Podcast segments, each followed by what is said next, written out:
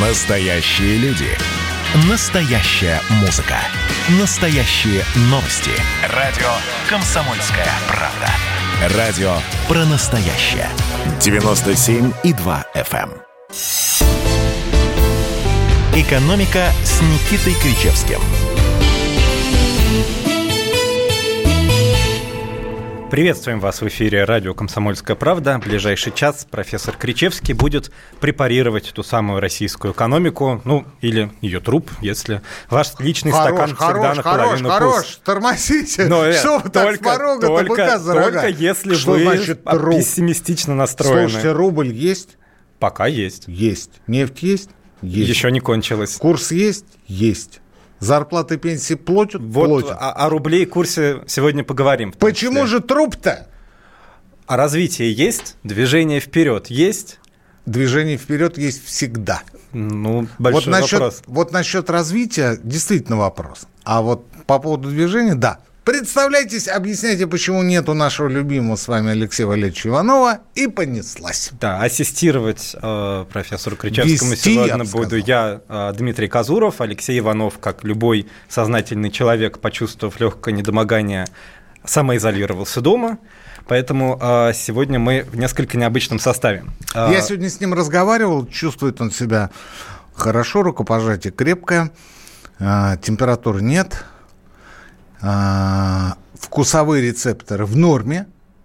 Единственное, чего а, ему не хватает в сравнении с нами грешными, это то, что он не ощущает запахов. А все остальное у него так же, как у нас. Ну, будем надеяться, что э, скоро поправится. Правда, я не уверен, что это произойдет на следующей неделе. Так что, Дмитрий, осваивайтесь. Следующий, э, следующий выпуск мы будем с вами по-прежнему. Хорошо, располагаюсь поудобней. Да. А, Алексею здоровья, но мы начнем, пожалуй, с событий дня сегодняшнего. Госдума в первом чтении приняла бюджет на следующий год и еще на два года вперед, Да. до 23-го. Там, с одной стороны... Давайте, э, извините, я перебью, давайте аккуратнее. А, бюджет на следующий год и на плановый период 2022-2023 Ну, года. почему, почему, почему я а, акцентирую? Потому что вот эти вот два плановых периода, это плановые периоды ни о чем. Ни о чем, потому что ведь в том году тоже принимали бюджет на три года. Ну и чем кончилось? Точнее, еще даже не кончилось. Тем, что принимали мы один бюджет, по факту мы э, видим совершенно другую ситуацию. И э, дай-то бог, чтобы в следующем году бюджет э, проходил более-менее в рамках того, что в первом чтении утверждено и будет принято, скорее всего, в ближайшее время. Дай-то бог. Но что касается э, двух последующих лет, вот здесь у меня большие сомнения. Впрочем, это абсолютно нормально. Ну, там такие вещи прогнозные, расчетные, по Да, крайней да, мере. да. Хочется верить, что за ними все-таки что-то стоит, а не просто, чтобы побольше бумажек было у депутатов на столах, чтобы посолиднее выглядеть. Ну, я бы на их месте не принимал бы бюджет больше, чем на год, по той простой причине, что в следующем году значительной части депутатского корпуса на своих рабочих местах уже не будет. Это хорошее подспорье новым депутатам сказать, что Их просто- бюджет принимали без них, поэтому и- извините. Да, их просто пинком под зад избиратели, и там придут совершенно другие люди, а, которые, я вас уверяю, будут э, несколько иначе смотреть на бюджетный процесс и а, на то, что сегодня там они напринимали. А напринимали они как положительные, позитивные вещи, так и вещи, на мой взгляд, крайне отрицательные, негативные, непрофессиональные, некомпетентные. Ну, хотя бы самый простой, один единственный пример, о котором я писал, говорил еще на той неделе. А, ну, в масштабах бюджета это ни о чем, тем не менее. С 13 до 15 процентов повышается подоходный налог, НДФЛ. Да? Но не для всех, давайте не будем. Для пугать. тех, кто зарабатывает больше 5 миллионов рублей в год. Причем а, разговор шел изначально ну, в а, транскрипции Путина о доходах. А доходы это отнюдь не только и не столько заработная плата, сколько какие-то другие прочие выплаты, например, а, поступления от паевых инвестиционных фондов, от имущества, от э, купли-продажи ценных бумаг, валюты и прочее. А, в в процессе подготовки этого закона на повышение максимальной ставки до 15% оказалось, что облагаться будет преимущественно зарплата, а все остальное каким-то образом куда-то потерялось, исчезло, растворилось, Дмитрий. Так вот о бюджете. Согласно принимаемому законопроекту о повышении ДФЛ до 15% с максимальных сумм, а, вы будете отчитываться, я имею в виду тех, кто зарабатывает больше 5 миллионов рублей, в год последующий, после окончания а, первого года, 21 когда этот налог будет функционировать. То есть ну, собственно, вы будете... когда они заработают да, эти 5 вы, миллионов. Вы будете отчитываться перед налоговой, подавать декларацию и в случае платить в 2022 году, по итогам 2021 года. А теперь фишка, знаете в чем? По поводу бюджета. Вот те самые 60 миллиардов рублей, о которых говорил Путин, а, которые планируется дополнительно собрать на лечение редких орфанных заболеваний для детишек, они заложены в бюджете уже на следующий год. Ну, чё, на какие-то они... деньги же нужно лечить слушайте, этих детей в следующем они году. они придут, эти деньги, в 22-м, а их уже учли в 21-м. Вот такие у нас, понимаешь, крючкотворы бюджета рисователи. Но справедливости ради, это же не только депутаты, они принимают то, что им приносят из Минфина, если мы говорим о бюджете. А ну а что, депутаты бессловесные машинки, что ли, которые э, нажимают на кнопочки, не понимая и не вчитываясь э, в суть того, что Ну, я принесли? боюсь, что некоторые, да. Ну, Хочется верить, что их меньшинство. На это есть профильный комитет, я надеюсь, он поправит. Ну, вообще, это, конечно, вопиющий непрофессионализм. И товарищ Силанов, э, на мой взгляд, э, э, нежели чем рассуждать о том, чтобы сократить армию, там на 10% или на сколько увеличить срок выслуги для военнослужащих, для офицеров, попилить им пенсию. Мы об этом будем рубиться сегодня через два часа после окончания нашей программы.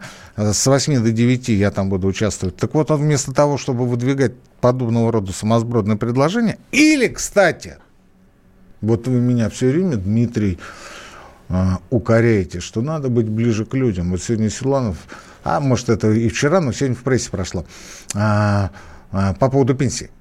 Так вот, или, это к чему или? А, он, а, Путин говорит, а, давайте компенсируем, значит, индексируем, простите, пенсии неработающим, а, точнее, простите, что это заговаривать стал с утра, работающим пенсионерам пенсии давайте индексировать будем, да? Ну, не индексировали с 2016 года, ну, непорядок, несправедливо это, ну, неверно по отношению к старшему поколению, которое во многом вынуждено продолжает работать. А если не вы, если ей это интересно, так это наоборот хорошо, это классно. В конце концов, передают жизненный опыт подрастающему поколению. Но им пенсии не индексировались с 2016 года. Путин говорит, а давайте индексируем. Ну и как бы, ну раз президент сказал, давайте, значит, это а, указание к действию. Ведь логично же, да?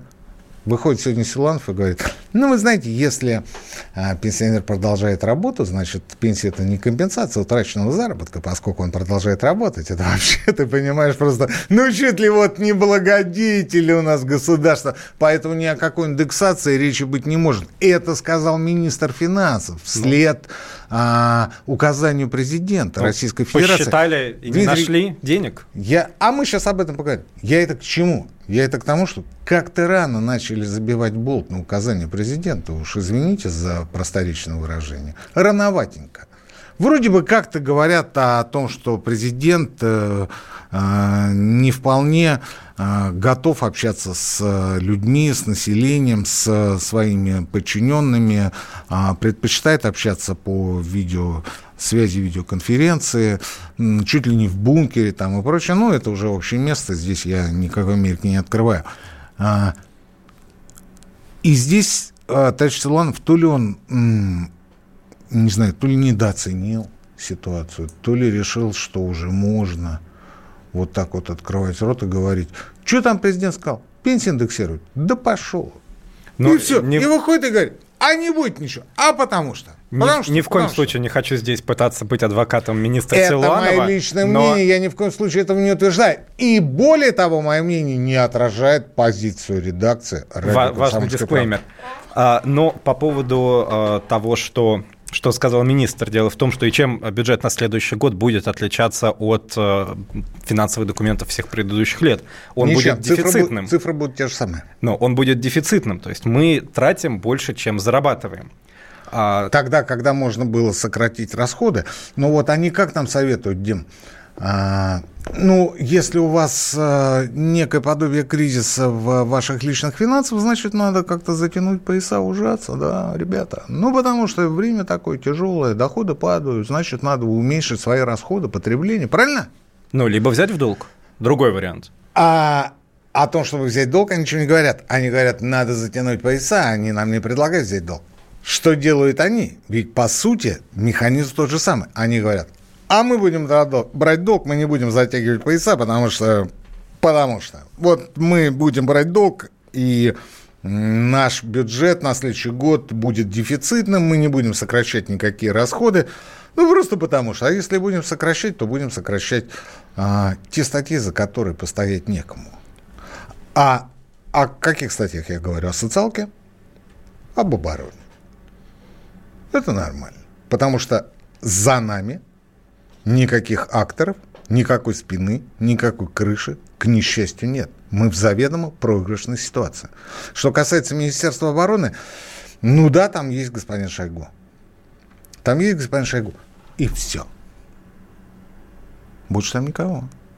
Ну как же, целое министерство. Министры, заместитель, министр, заместители министра. Ну, конечно, их всегда очень много, но факт есть факт. Вот, э, а даже президент сказал, что, вы знаете, это все на уровне обсуждения, на уровне разговоров по поводу сокращения ассигнований на армию. Но это явно не факт, что это какое-то предложение как руководство к действию. Мы обязательно вернемся к этой теме после небольшого перерыва. Оставайтесь с нами.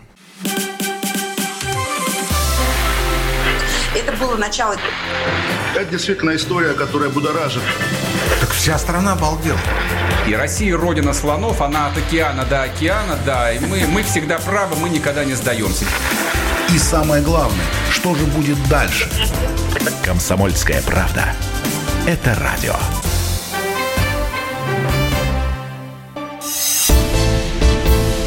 «Экономика» с Никитой Кричевским.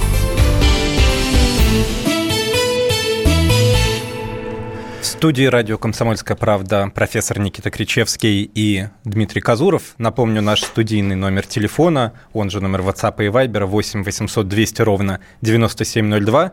Ждем ваших сообщений по поводу тех тем, которые мы обсуждаем, да и, в принципе, в общем-то, положение дел в стране. И э, начали мы говорить о бюджете. Никита Александрович, простой вопрос, чтобы нам далеко не уходить в какие-то финансовые и бухгалтерские вещи. Простые люди обычные почувствуют на себе дефицит дефицит бюджета в следующем году? Конечно, Или конечно. как? А прежде чем ответить на ваш... Сейчас модно, знаете, опять стало благодарить за вопрос. На ваш прекрасный вопрос, Дмитрий. Я вам очень благодарен за то, как вы его верно сформулировали, да? Вот, я хотел бы привести цитату из Антона Германовича по поводу... Ну вот вы же мне перед эфиром говорили, что Кричевский, надо быть ближе к людям, надо разговаривать о пенсиях, потому что пенсии волнуют народ. Вот смотрите, что говорит наш министр финансов о, пенсиях. Пенсии – это компенсация за утраченный заработок. И если пенсионер, который получает пенсию, еще и работает, то заработок не утрачен. Но есть в этом логика. Я не говорю, что я с ней согласен, но определенная логика. Никакой тут в этом есть. логики нет, потому что Силанов ни черта не понимает в системе пенсионного обеспечения. А, ведь есть же а, утрата трудоспособности, которая многими сейчас несколько ошибочно именуется профессиональным выгоранием. Есть очень многие факторы. Есть, в конце концов, утрата здоровья элементарно. То есть вот есть э, период здоровой трудоспособности, когда ты можешь работать без э, ущерба для э, производительности труда, для своего самочувствия, для выпуска продукции. И есть э, э, время, когда ты уже не можешь работать в полную силу. Вот э, это считается во всем мире по, ну, неким средним нормативом перехода к э, пенсионному обеспечению. Ты можешь, конечно, работать дальше, и ты можешь э, заработок не утрачивать, но по факту ты э, теряешь здоровую трудоспособность. То есть ты не можешь выполнять свои трудовые обязанности в прежнем объеме. Собственно, из-за этого и назначается пенсия. У кого-то она раньше, вот, например, как у военных. Учителей, кстати говоря, врачей на северах. Почему, кстати говоря, на северах не зарезать э, ранний выход на пенсию? Его и так уже зарезали. Те самые северные надбавки. А чем они отличаются от простых людей? Да ничем. Ну и зарежем. Вот они и зарезали. Теперь они идут по этому пути дальше. А, не будем об этом говорить. Будем, давайте про бюджет говорить. Давайте говорить. Ну, прежде я отвечу на ваш прекрасный вопрос, Дмитрий. Я вам очень благодарен. Почувствуют ли люди? Да, они уже чувствуют. Они уже чувствуют, потому что что есть дефицит бюджета? Дефицит бюджета – это необходимость в вкладывать, занимать, вбрасывать, печатать дополнительные деньги для того, чтобы свести бюджетные концы с концами. Где взять эти дополнительные рубли? На внешних рынках они нам улыбаются. Оттуда приходит, ну, максимум пятая часть от всех займов, которые мы сегодня осуществляем. Максимум пятая часть с нами не готова работать.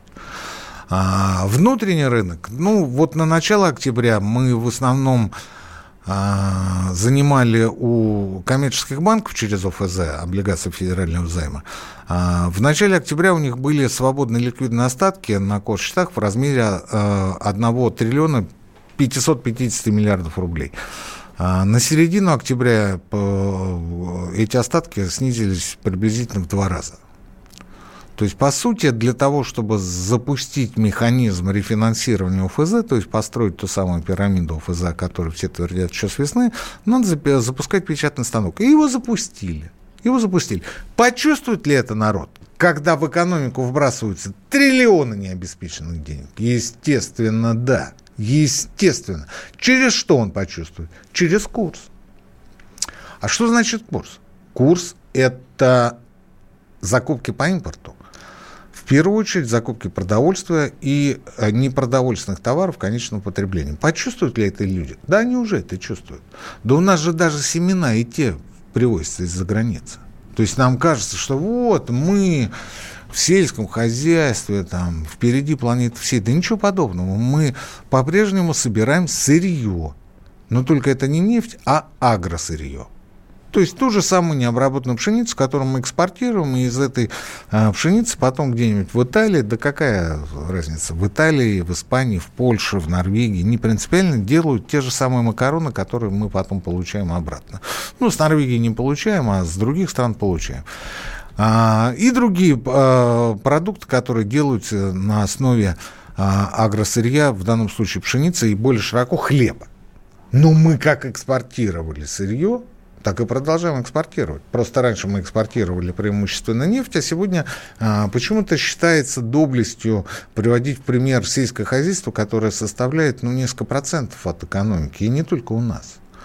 Основная часть, две трети российской экономики – это сфера услуг. Приблизительно 30% – это а, промышленность. Включая, кстати говоря, а, добычу углеводородов и несколько процентов – это сельское хозяйство. Ну вот мы там экспортировали на 20 миллиардов долларов. Ну, молодцы. Но мы экспортируем там миллиардов более чем на 200, а то и на 300. И, собственно, собственно, о чем мы говорим? О том, что мы там на 5% где-то чего-то сэкспортировали. Ну, молодцы. А почему мы экспортируем продукцию низкого передела? Ведь мы же всю дорогу кричали о продукции с высокой добавленной стоимостью. Ну, почему мы не можем делать макароны? и экспортировать макароны? Ответа на этот вопрос нет. Это философский вопрос. Не философский вопрос, просто этим никто не занимается. А, почему это происходит? Ну, потому что выгоднее а, толкать за границу а, сырье, а с учетом того, что пошлины минимальные, ввозить готовую продукцию за рубежа. Этим, собственно, занимается. Причем на уровне полуфабрикатов. А здесь уже ее расфасовывать по а, тари и выдавать за российскую продукцию, как, например, происходит с а, продукцией птицеводства, как происходит с мясной продукцией. Ведь те, кто покупают э, стейки, думают, что они покупают стейки российского производства. Но это не стейки российского производства, это австралийские стейки. Я не буду говорить ту сеть супермаркетов, которая отличается этим, Дмитрий, Зачем ведь нас обвинят с вами в том, что мы подрываем их репутацию? Никита Александрович, если вернуться к вопросу Далее, про бюджет. Э, необеспеченные деньги. То есть покрытие дефицита бюджета, необеспеченные деньги, э, приводит к тому, что помимо роста курса доллара по отношению к рублю растет инфляция. Ну, потому что закупка идет э, импортных товаров по более высокому курсу, соответственно, а, получается инфляция. Соответственно, вследствие не вполне эффективной политики того же Минсельхоза, а, вы опять со мной сейчас будете спорить, но у нас нет времени на это, Дмитрий. Сахар подорожал уже на 49%, э, гречка на 37%, подсолнечное масло на приблизительно 30, э, морква на 24, картошка на 12. Это официальные данные. Ну, почему же я должен спорить а с официальными всего, данными? Всего за январь-сентябрь рост цен на продукты питания составил 3,3%. Ну, правда, вот есть отдельные, ты понимаешь, вот гады, такие как сахар с гречкой, с подсолнечником, которые выросли больше. Но мы с ними боремся, и мы их поборем. Кстати говоря, хлебопеки говорят о том, что а, они сейчас работают с рентабельностью в полпроцента. И либо вы, ребята, а, компенсируете нам возросшие цены на хлеб, на зерно конкретно, да, либо мы будем вынуждены поднимать цены. Но поскольку им компенсировать никто ничего не собирается, значит, либо поднимать цены, либо дефицит продукции. Это к вопросу о дефиците бюджета. Дальше. Уже сейчас и в Москве, и в регионах ощущается перебои с выплатой причитающихся людям пособий, ну, например, там, по инвалидности, по беременности и родам, а, по а, многодетности и прочее. Уже сейчас это есть, мне об этом пишут самых разных уголков нашей страны. Ну вот э, про себя я много раз рассказывал, мы сейчас эту историю вновь педалировать не будем. Мне, например, вот буквально сегодня написали об этом из Свердловской области. Там три недели с начала октября люди не получают, многодетные семьи не получают пособие. Ну, не получают. Говорят, нет денег. Вот как из бюджета поступят, говорят им, так мы вам и заплатим. Это к вопросу о дефиците бюджета. Никогда такого не было. И вот опять тоже это здесь не в кассу э, дополнение по той простой причине, что мы за 20 лет, э, да не то чтобы за 20, за 30 лет мы с этой ситуацией сталкиваемся впервые. Аргументирую. В 90-е пособия не платили вовсе. Ну, то есть они абстрактно где-то были, там Было не до того. Да, вот, ну, ну, будут деньги, заплатим. Ну, а когда деньги появлялись, просто вот мешок приносили, загружали в мешок, там кучу фантиков, уходили. С нулевых пособия выплачивались вовремя. И это э, называлось выполнение социальных обязательств в полном объеме. Сейчас, в конце 2020 года, мы сталкиваемся впервые за много уже десятилетий с тем, что идут задержки. При этом по телевизору нам говорят, вот эти вот товарищи с ряхами, которые в будку не влазят, да, они говорят, нам мы социальное обязательство, защищенные статьи бюджета. И, наконец, последнее по поводу а, российских вечерных компаний уже после перерыва. Мы вернемся после выпуска новостей, не переключайтесь. Я, Эдвард, на вас рассчитываю как на человека патриотических взглядов. То возникает вопрос, а куда податься русскому мужику? Ну, разве что в ЧВК Вагнера. Перефразируя известную, известную либеральную формулу, российскую либеральную да. формулу, надо, надо дождаться, пока вымрет последнее непоротое поколение, да? Отдельная тема с Олегом Кашиным и Эдвардом Чесноковым. На радио «Комсомольская правда». По будням в 9 вечера по Москве. Тоже мочить в сортире, но других и не так. «Экономика» с Никитой Кричевским.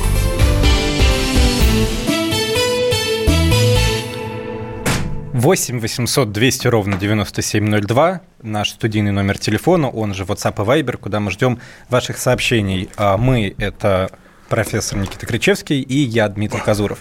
И завершая уже разговор о многострадальном вот российском на бюджете. На секундочку, на секундочку. Тут в перерыве, ты понимаешь, меня через мой телеграм-канал «Антискрепа» э, верный почитатель спросил, будем так говорить. Он говорит, а разве компенсация утраченного заработка – это не биржа труда? Когда разговор шел о пенсиях. Потому что сейчас уже а начали разгонять эту новость. Пока шли новости, я посмотрел, уже ведомости напечатали, что Силуанов выступил против индексации пенсии работающим пенсионерам. Я здесь уточняю, акцентирую, господа хорошие, а не то, что Силанов такой мизантроп и а, русофоб, он а, не выполнил прямое указание президента. То есть это не абстрактно какая-то либерота пришла, и, знаете, он говорит, а мы этого делать не будем. Президент сказал. Я об этом писал, ну, где-то... Слушайте, Леша Иванов, по-моему, на той неделе говорит, вот хорошая новость появилась. Или неделю, полторы недели назад. Не помню. Хорошая новость. А, будет индексация пенсии работающим пенсионерам. У нас это было в эфире даже. Я говорю, да, Алексей Валерьевич. С 2016 года не было, сейчас будет. Потому что Путин распорядился. Деньги не ахти какие. Найти можно. Выходит Силуанов и говорит, ну, я не буду называть его прозвище, которое в высших кругах там крутится, да, оно некорректное, нелицеприятное. А, и он говорит, нет, этого не будет. Этого не будет. Так вот я к чему а, возвращаюсь к этой теме еще раз. Вот говорят, утраченный заработок – это биржа труда. Да, возможно.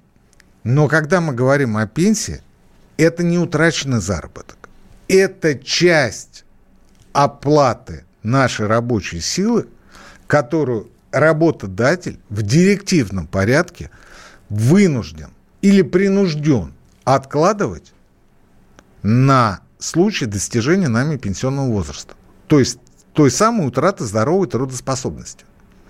Понимаете, еще раз, еще раз, это часть нашей заработной платы, часть оплаты нашей рабочей силы, которую мы не получаем на руки, а работодатель откладывает за нас в пенсионный фонд для того, чтобы при наступлении пенсионного возраста мы получали эту отложенную часть в качестве компенсации. А не кажется ли вам, что тут такая проблема и путаница, потому что Никакой мы получаем... проблемы и путаницы нет. Но вопросы Дим. же возникают. Не возникают. Но, смотрите, не мы возникает. получаем... Вопросы возникают у вас. Конечно, не Вопросы только у нас, возникают у, у вас. Я вам третий раз повторяю. Пенсия – это отложенная часть оплаты за вашу рабочую силу, которая перечисляется работодателем в пенсионный фонд, в данном, в нашем случае, да, то есть в некий страховой фонд, а, для того, чтобы с целью, точнее, с целью а, выплаты нам компенсации за утрату трудоспособности при наступлении пенсионного возраста. С этим я как раз полностью согласен. Дело в том, Но... что я какое-то время возглавлял кафедру социального страхования и был автором первого в России грифованного учебника по социальному страхованию. Он вышел в 2007 году. С тех пор очень много поменялся. Он сегодня вот его откроешь и думаешь, господи, боже мой, неужели мы тогда жили вот в таких райских условиях, когда были какие-то проблемы, они сегодня кажутся даже не проблемами, а какой-то мелочевкой, потому что сегодня выходит Силанф и говорит, если пенсионер продолжает работать, значит, он заработок не утратил. Но это прошлые, прошлые, предыдущие периоды, за которые те работодатели перечисляли ту часть оплаты рабочей силы, которую нынешний пенсионер сегодня на руки не получает. Не получает. А почему не получает? А потому что Силуанов говорит, не надо ему это. Ему это не надо. Здесь я бы этот разговор поставил более бы широко, и вообще я бы сказал, слушайте, ну если Силуанов такой, блин, нуный мужик, и такой то ли либерал, то ли, прости господи, дурак. Это мое личное мнение. Да? Давайте на примере Силуанова и благодаря его высказыванию лишим государственных служащих государственного пенсионного обеспечения. То есть вот той самой выплаты, раньше это было через 15 лет госслужбы, сейчас это там приблизительно через 20 лет стажа нахождения, стажа работы на госслужбе. Давайте поступим так. Давайте поступим так, что депутаты Государственной Думы, члены Совета Федерации и прочие товарищи а, больше не будут получать а, при наступлении пенсионного возраста пенсию в размере 25% от оклада депутата Госдумы по истечении одного года пребывания в Госдуме, 50% по истечении двух лет пребывания и 70%, 75% по истечении трех и более лет пребывания в Госдуме. Я призываю моих слушателей не считать от суммы там, в 400 тысяч рублей. Сейчас оклады у депутатов, от которых и считается их пенсии составляют плюс-минус 80 тысяч. Ну, может быть, чуть больше. Все остальное надбавки, доплаты и прочее, прочее. Вот в, на круг выходит порядка там 400, там чем-то тысяч. Я сейчас точно не могу сказать сколько, но при желании могу узнать. Депутатов знакомых достаточно. Вот давайте мы уберем это. При этом, когда я позвал Силуану дуракам, я сказал, если он такой дурак, давайте сделаем так, давайте сделаем так. И тогда я вас уверяю, когда он увидит, что ему не грозит а, государственное пенсионное обеспечение, он, он начнет думать. Он начнет думать вместе с депутатами, а стоит это делать или нет. Я ведь не зря а, говорил, а мы же сегодня так или иначе крутимся вокруг бюджета. Я ведь не зря сказал, а давайте посмотрим на государственные венчурные фонды. Роснано, российскую венчурную компанию там, и прочие вот такие вот организации, включая э, Web Ventures, есть такая организация. Ну, давайте мы просто напомним, что это некие институты развития, есть такое красивое получают слово. деньги из бюджета. И должны вкладывать их в проекты, которые в теории в будущем принесут, да. опять-таки, в бюджет да. хорошую прибыль. Вот не ахти какие деньги. Сегодня как раз попалась подборка за период с 2000 по 2019 год. А, три ведущих венчурных фонда Роснана, РВК и Web Ventures в сумме получили инвестиции на 210 миллиардов рублей. Ну, это вроде небольшая сумма, но ее хватит и для того, чтобы не сокращать армию и для того, чтобы индексировать пенсии работающим пенсионерам. Ну, а если не хватит добавить, напечатают, в конце концов. Это к вопросу о дефиците бюджета. Испытываете ли вы что-либо негативное? Ну, конечно, испытываем, дружище. Могли бы напечатать и раздать людям, в конце концов. Вот, ну ладно, 210, 210. А теперь, теперь э, существенно более интересно. Операционные расходы к инвестициям в среднем, в среднем по этим трем фондам составляют 32,8%. Это что значит? Это значит, что треть инвестиций идут на содержание аппарата этих трех венчурных организаций. Роснана, РВК и Web Ventures. Ну, как говорил Треть. глава Роснана, денег очень много. Да, да. Вот эта статистика не а, с неба упавшая, а это на основании отчетов по российским стандартам бухучета этих трех организаций. 32,8% от 210 миллиардов рублей – это деньги, которые эти фонды взяли на сохранение, обеспечение содержания себя любимых. 60 миллиардов рублей на три организации. Если брать а, даже побольше, 66, если брать, э, опять не то сказал, 70, если брать Роснано, Роснано, мы очень любим Роснано, потому что там Чубайс, Чубайс. Вот, так вот, смотрите, значит, у Чубайса операционные расходы к инвестициям составили 30% ровно. 30% ровно. От чего? От э, общей суммы инвестиций с 2010 года в 190 миллиардов рублей. 190. 30% ровно. 30. Это приблизительно вот как раз вот э, те самые э, около 60 миллиардов рублей за 10 лет. Э, если разделить на 10, хотя там надо на 9 делить, это получается приблизительно 6 э, миллиардов рублей за год. За год. 6 миллиардов рублей. Ничего не делая. Ничего не делая. Помимо невозвратов. То есть вы вложили, вы получили а, какие-то бумажки в качестве обеспечения, но при этом вы никакого продукта на выходе не имеете. Ну, вот как с тем пресловутым черно-белым iPad, который Чубайс презентовал Путину. Ну, то есть мы вот сейчас вот загрузим туда все учебники, и детенок будет ходить в школу с э, одним iPad, там все будет круто, Владимир Владимирович, не переживайте. До сих пор показывают по телевизору.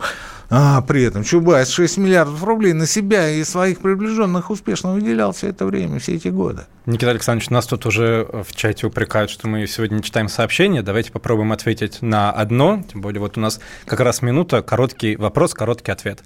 На необеспеченные деньги, о которых вы говорили, приведут к росту инфляции и падению рубля, и чем все это кончится? Дефолтом? Насколько он вероятен в 2021 году? Интересуются наши слушатели. Дефолт – это невыполнение обязательств, и в а, российской ментальной памяти это невыполнение обязательств по отношению к облигациям ГКО в 1998 году, которые номинированы в валюте.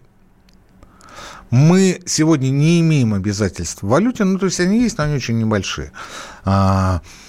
А, А можем ли мы говорить о дефолте в 2021 году? Сто процентов нет. Сто процентов нет, потому что э, механизмов рефинансирования этого долга более чем достаточно. Ну что ж, хоть какие-то хорошие новости у нас сегодня для вас есть. Не переключайтесь, мы вернемся после небольшого перерыва. Это было начало. Это действительно история, которая будоражит. Вся страна обалдела. И Россия родина слонов, она от океана до океана, да, и мы, мы всегда правы, мы никогда не сдаемся. И самое главное, что же будет дальше? Комсомольская правда. Это радио.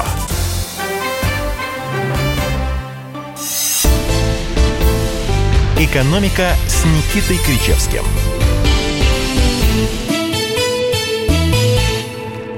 Что будет с рублем, российским бюджетом и ценами? Об этом мы говорим сегодня. Да, еще мы в перерыве обсуждали, может ли жулик быть нормальным. Мелкий жулик. Мелкий, Мелкий жулик, жулик. нормальным человеком, может ли он ли быть. Узнаем после восьми вечера. Я вам так Это- заинтригую это вас, спойлер заинтригую, за- заинтригую, да, да. А еще один момент, который нам нужно это, обсудить да, вот сегодня. бюджет обсудили, ну сколько можно сидеть, ну все дураки, мы одни умные, это все уже поняли давно.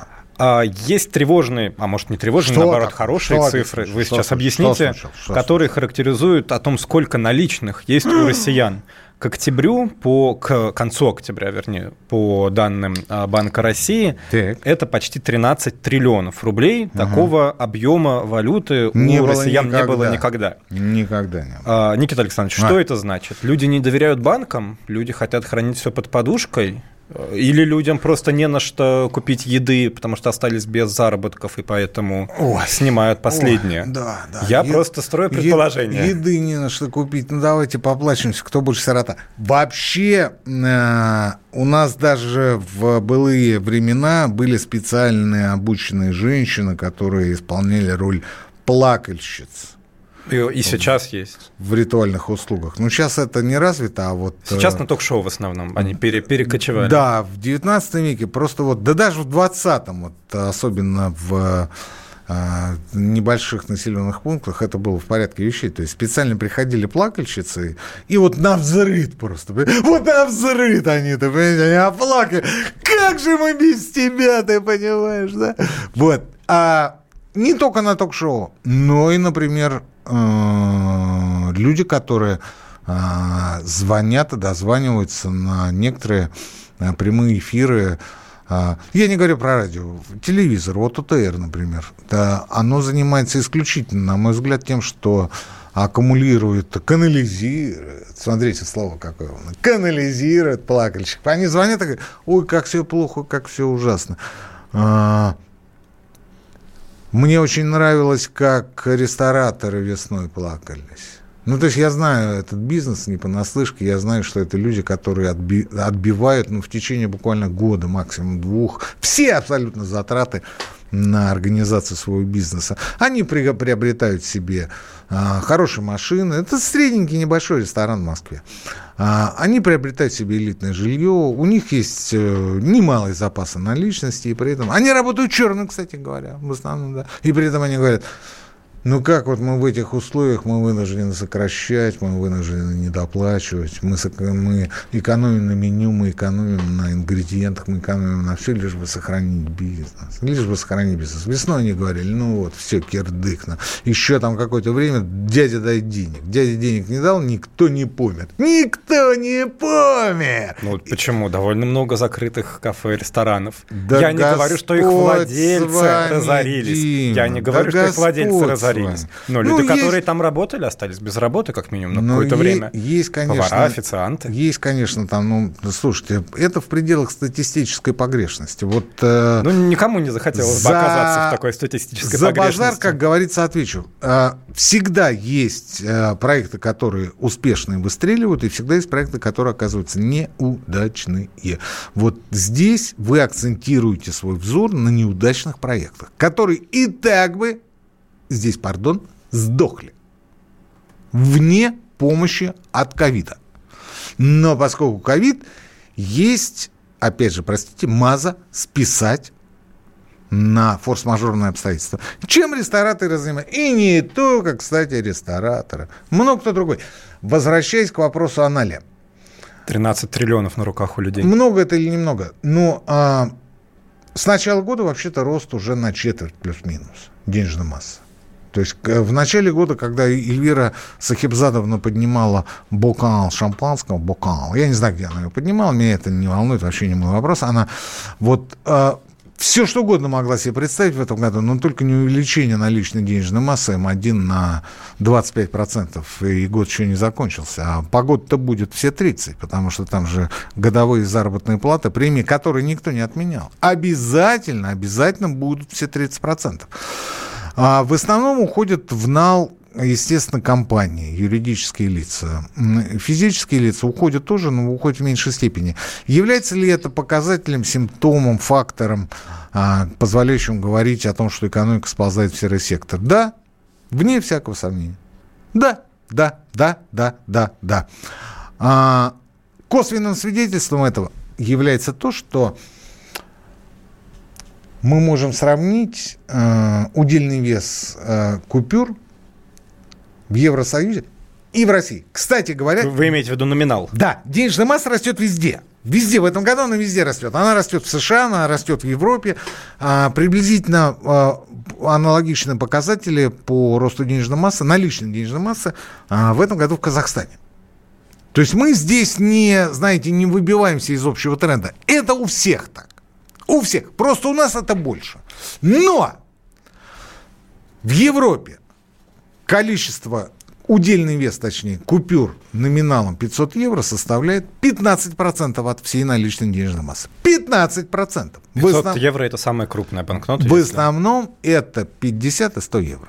Это даже не 200. 50 и 100. Ну, то есть вот самая такая популярная разменная купюра в европейских странах. В России 77% приходится на какую купюру, Дмитрий? Ну, видимо, на 5 тысяч. Да.